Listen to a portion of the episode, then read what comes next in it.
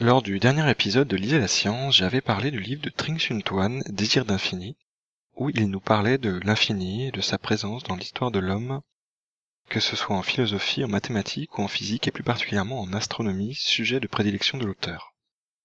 L'épisode d'aujourd'hui, le numéro 10, devait être consacré à la structure des révolutions scientifiques de Thomas Kuhn, mais comme j'ai pris un peu mon temps pour écrire un nouvel épisode et que le Café des Sciences a mis en place une semaine thématique sur le temps, je me suis dit qu'il serait intéressant d'y participer et de partager avec vous une de mes lectures, Le temps qui passe, d'Étienne Klein. Étienne Klein est sûrement l'un des experts français de la question qui sache le mieux en parler, autant du point de vue scientifique que du point de vue philosophique.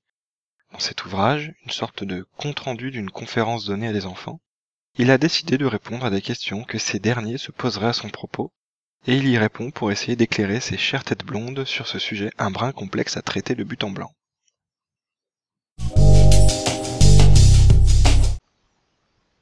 Au sommaire, quelques mots sur Étienne Klein, le livre Le temps qui passe, un livre qui n'a rien à voir, un livre que j'aimerais lire, et des plugs.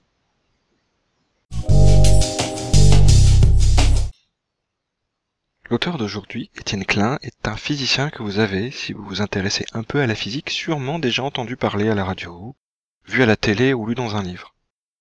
Vous n'avez pas pu passer à côté de lui, quoi.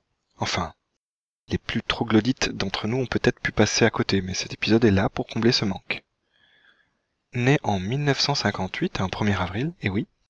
Enfin, c'est moins ouf que Gérard Damon qui est né un 29 février. Selon sa page Wikipédia, ou encore sa page chez les presses universitaires de France, ce jeune homme a foulé les bancs du Lessier Louis Grand, et ensuite ceux de l'École centrale de Paris avant d'obtenir son DEA de physique théorique en 1982. Directeur du laboratoire de recherche sur les sciences de la matière au CEA où il a fait toute sa carrière, il est par ses maîtres dans le traitement de la question du temps en physique et même en philosophie. Cette expertise n'est d'ailleurs pas juste basée sur ses diplômes de physicien, mais aussi sur un doctorat de philosophie des sciences qu'il obtint en 1999 et qui lui permet d'avoir cette double compétence. C'est une chose rare, il me semble, parmi les femmes et hommes de science, d'allier philosophie et science dans l'étude d'un domaine. Si l'on s'intéresse aux diverses activités d'Étienne Klein, on peut notamment citer ses travaux de recherche, comme ceux autour du LHC ou encore ses multiples enseignements à l'École centrale de Paris, que ce soit en physique des particules, en philosophie des sciences ou encore en simulation pour l'INSTN. On peut aussi bien sûr citer ses autres activités comme la chronique qu'il anima sur France Culture, nommée Le monde selon Étienne Klein, ou encore son rôle en tant que membre du conseil scientifique de l'Office parlementaire d'évaluation des choix scientifiques et technologiques, OPECST, et de l'Académie des technologies et du Conseil d'orientation de l'Institut d'Hydro. Mais si l'on parle de lui sur l'isolation, c'est aussi pour ses ouvrages de science. Et de ce côté-là, on peut dire qu'il a été prolifique. Plus d'une trentaine d'ouvrages, dont certains attendent la poussière sur leur reliure parfaite, dans une étagère ou un chevet chez moi que je les ouvre et les lise amoureusement. Parmi ces livres, on peut notamment citer Le temps et sa flèche, sorti en 1993 et dirigé conjointement avec Michel Spiro. Il s'agit d'un ouvrage reprenant les actes d'un colloque associé. Les tactiques de Chronos en 2003, le facteur temps ne sonne jamais deux fois en 2007, discours sur l'origine de l'univers en 2010, ou encore En cherchant Majorana, le physicien absolu en 2013. Concernant ce dernier livre, si vous cherchez quelque chose à lire à propos de Majorana en plus, je vous propose celui écrit par le docteur Eric Simon. Il faudra vraiment que je finisse de monter son interview pour un prochain épisode, pouvez vous jeter dessus? Une bonne présentation d'auteur sur l'isation ne serait pas complète sans la liste des distinctions qu'Étienne Klein a reçues. Et elle est plutôt longue. Dans les années 90, il a notamment reçu le prix Jean Perrin de popularisation de la science de la Société française de physique en 97, le prix Jean Rostand en 2004, remis par le mouvement universel de la responsabilité scientifique, pour un auteur d'ouvrages de vulgarisation scientifique en langue française et il a aussi été nommé officier puis commandeur dans l'ordre des palmes académiques en 2006 puis en 2014. Entre autres. Donc, c'est Étienne Klein, quoi. Grosse culture, vie scientifique riche et prolifique et des ouvrages indispensables à lire si on souhaite en savoir un peu plus sur le temps par quelqu'un de calé dans le domaine. Passons au livre. Ce livre, Le temps qui passe, fait partie d'une collection nommée Les Petites Conférences et édité chez Bayard. Comme expliqué dans la préface du livre d'aujourd'hui, cette collection est dirigée par Gilberte Tsai, auteur, metteur en scène et directrice du Centre dramatique national de Centre dramatique national de Montreuil de 2000 à 2011. Elle a mis en place ces fameuses conférences pour, je cite, réunir grands intervenants et petits auditeurs autour de thématiques choisies telles que la beauté, avec Jean-Luc Nancy, le métier du grand reporter avec Florence Aubenas, la mode avec Marie-Josée Monzin, ou encore l'avenir de la vie sur Terre avec Hubert Reeves, comme expliqué sur le site du Manège de Reims concernant une petite conférence traitant des cinq sens avec l'écrivain Jean-Christophe Bailly. On peut d'ailleurs retrouver la liste des ouvrages de cette collection sur la page associée de Bayard, et il y a vraiment plein de choses intéressantes comme À quoi sert la science avec Jean-Marc Lévy-Leblond, Le fini et l'infini d'Alain Badiou, ou La monnaie, pourquoi avec Jean-Claude Trichet. Il y en a vraiment encore plein d'autres et je vous laisse fouiller. Donc le principe de ces conférences est suivant. Une personnalité pertinente sur le domaine choisi répondre à des questions d'enfants, ayant plus de 10 ans d'une manière qui se veut, enfin je pense que c'est l'idée, le plus simple et la plus compréhensible pour les enfants qui posent les questions. C'est quand même parfois quelque chose de plutôt compliqué parce que les réponses aux questions peuvent être abstraites et il faut arriver à simplifier pour des enfants qui n'ont pas le bagage scientifique pour certains niveaux d'explication. Mais nous allons voir plus loin ce qu'il en est pour Étienne Klein. Le livre est relativement court et donc étonnamment, la revue sera plus courte que d'habitude. Étienne Klein a construit pour cet ouvrage une sorte de discussion où il entrecoupe son dialogue des questions qui lui sont posées afin de donner un cheminement qui soit agréable à lire. Cela donne finalement quelque chose d'intéressant il est même drôle de voir dans l'enchaînement des questions que parfois des élèves en ont posé certaines qui semblent souffler. Je ne sais pas comment l'expliquer, mais les questions ont dû être écrites avec Étienne Klein pour arriver à avoir des choses qui ont du sens et qui soient pertinentes, tout du moins que les réponses associées soient intéressantes. On imagine assez bien les élèves se creusant la tête pour trouver des questions à poser à un physicien et philosophe renommé, tout en candeur. Le livre est en fait écrit en deux parties. Une première qui est plutôt la vision d'Étienne Klein, des questions qui peuvent légitimement se poser concernant le temps, comme d'où vient que le temps passe, et passe-t-il vraiment? qui sont assez philosophiques et en même temps qui se retrouvent très ancrés dans la physique sur la question et de la définition d'un instant de temps par exemple. Il aborde aussi notamment ce qu'Albert Einstein a pu dire sur la question du temps, ou sur l'analogie souvent prise du temps qui passe comme un fleuve qui coule. Dans la seconde partie, nous en arrivons effectivement en question-réponse entre les enfants. Je ne pourrais peut-être mieux correspondre, je ne suis pas sûr du terme le plus approprié, et Étienne Klein. Les questions sont intéressantes, il y en a des très variées qui vont de savoir si on peut mesurer la vitesse du temps, si les photons voient le temps passer ou quand est-ce que la fin du monde arrivera. Un peu de tout quoi. Le truc intéressant dans tout cela, c'est qu'Étienne Klein essaye de se mettre au niveau des élèves, et ne cherche pas à leur raconter n'importe quoi histoire de les enfumer, si je puis dire. Il y a par exemple un enfant qui cherche à savoir si Dieu porte une montre. Outre qu'Étienne Klein explique qu'il lui sera compliqué de savoir ce qu'il pourrait porter au poignet s'il en a un, il concède qu'il ne sait pas vraiment quoi répondre à cette question. D'autres questions sont plus complexes, comme celle où l'enfant cherche à savoir l'impact d'événements qu'il provoquerait dans le passé sur le présent si celui-ci était modifié par voie de conséquence. La réponse est un peu difficile, mais j'ai eu l'impression qu'Étienne Klein a eu un peu de mal à essayer d'expliquer ce qu'il en était, et s'est retrouvé à devoir mettre en avant le principe de causalité pour justifier qu'il ne serait pas possible de modifier le présent que l'on connaît en allant dans le passé. A priori, il est compliqué d'expliquer des concepts qui nécessitent un certain bagage scientifique de base à des personnes qui ne le possèdent pas. Encore plus quand ces explications sont parfois entrecoupées de références philosophiques, d'un grand intérêt sans doute, mais qui peuvent être encore plus obscures pour quiconque n'ayant pas eu l'occasion d'aborder la philosophie dans son cursus scolaire. Et je ne parle pas des explications qui parfois vont jusqu'à citer les temps, durée et énergie de Planck, dont le genre concept incompréhensible et sans comparaison pour des préadolescents avec des choses qu'ils connaîtraient, je pense qu'on peut faire difficilement mieux.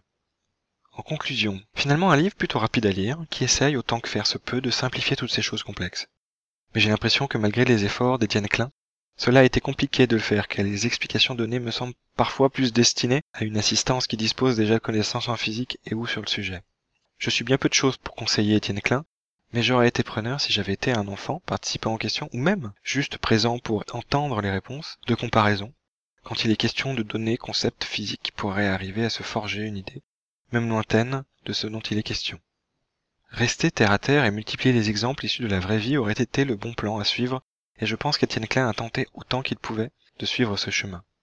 Et finalement, je pense qu'il aurait été pertinent d'en savoir un peu plus sur la façon dont les enfants ont perçu les questions, comment ils ont compris les réponses et les explications données par Étienne Klein.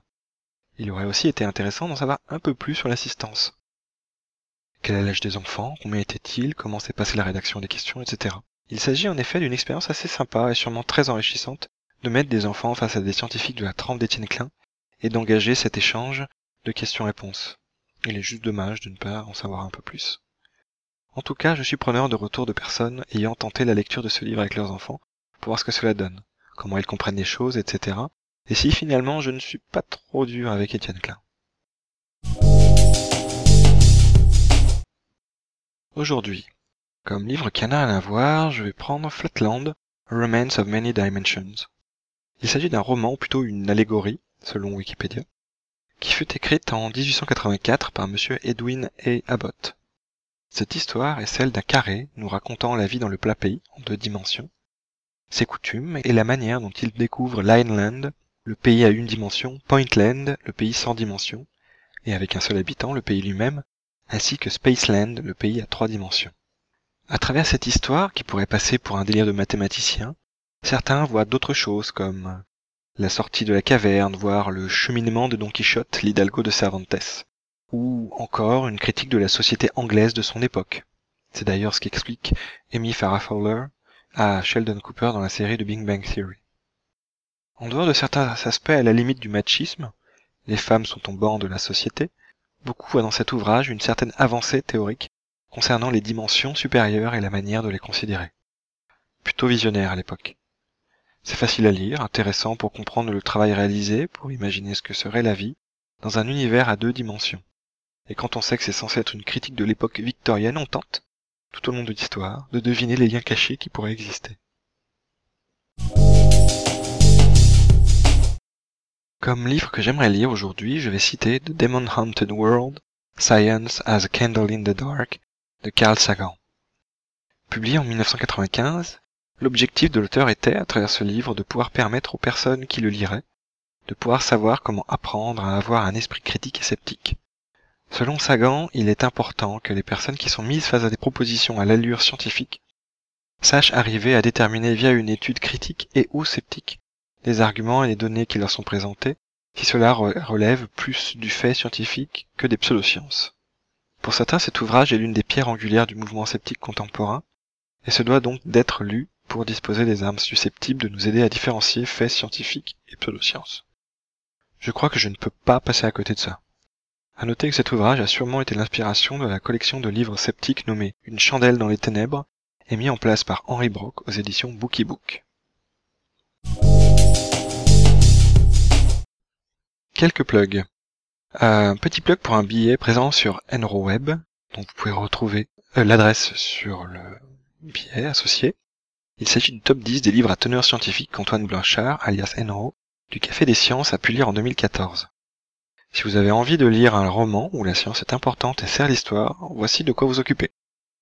Un autre petit plug pour les amis du Café des Sciences qui participent aussi à cette semaine thématique sur le temps et dans lequel s'inscrit cet épisode. Pour retrouver tous les billets associés, je vous laisse vous rendre sur la page associée théma.café-science.org slash article au pluriel slash catégorie avec un Y slash le-temps. En conclusion, et voilà le dixième épisode non hors série. Pas si mal finalement pour un truc débuté sans vraiment savoir dans quoi j'allais me lancer. En tout cas, je suis preneur de tous les retours que vous pourriez avoir, que vous ayez aimé ou pas. N'hésitez pas à me le dire. Envoyez-moi des emails, des commentaires, des likes sur la page Facebook, des tweets, des retweets, n'importe quoi qui puisse servir à l'isolation contre le froid, ou l'œuvre complète de Bill Bryson si jamais elle vous encombrait et que vous préféreriez vous en servir pour caler votre machine à laver qui bouge trop comme temps. Comme je l'expliquais, et ça fait pas de mal de le répéter, cet épisode se place dans le cadre d'une semaine thématique sur le temps organisée par le Café des Sciences. Si vous souhaitez lire les billets sur le sujet, dans des contextes les plus variés, jetez-vous sur la page associée sur le blog dédié au café. En fait non, vous n'avez pas le choix. Vous devez les lire. Vous découvrirez, je suis sûr, plein de choses super intéressantes sur le sujet. Si vous cherchez Lisez la science sur internet, vous pouvez retrouver le podcast sur son site web, liselascience.wordpress.com, Vous pouvez me contacter sur Twitter, sur science, sur la page Facebook associée, facebook.com slash science, ou encore sur le Café des Sciences via la page No Blog, www.café-science.org slash no-blogs. Concernant le flux, il est accessible sur PodCloud, lisez la science.podcloud.fr. Merci les gars. Sur Podcast France, podcastfrance.fr slash podcast-lisez-la-science. Et maintenant sur Podcastpedia, podcastpedia.org slash lisez la science. Vous pouvez aussi m'envoyer des emails à lisez-la-science@gmail.com. Vous pouvez d'ailleurs retrouver l'ensemble des livres cités sur la liste Goodreads associée à ce podcast sur le compte de Lisez la Science. Les livres seront placés sur des étagères spécifiques par épisode et ceux de celui-ci seront sur l'étagère LLS-10. On se retrouve très bientôt pour un nouvel épisode sur le livre de Thomas Kuhn, la structure des révolutions scientifiques. D'ici là, bonne lecture à toutes et à tous.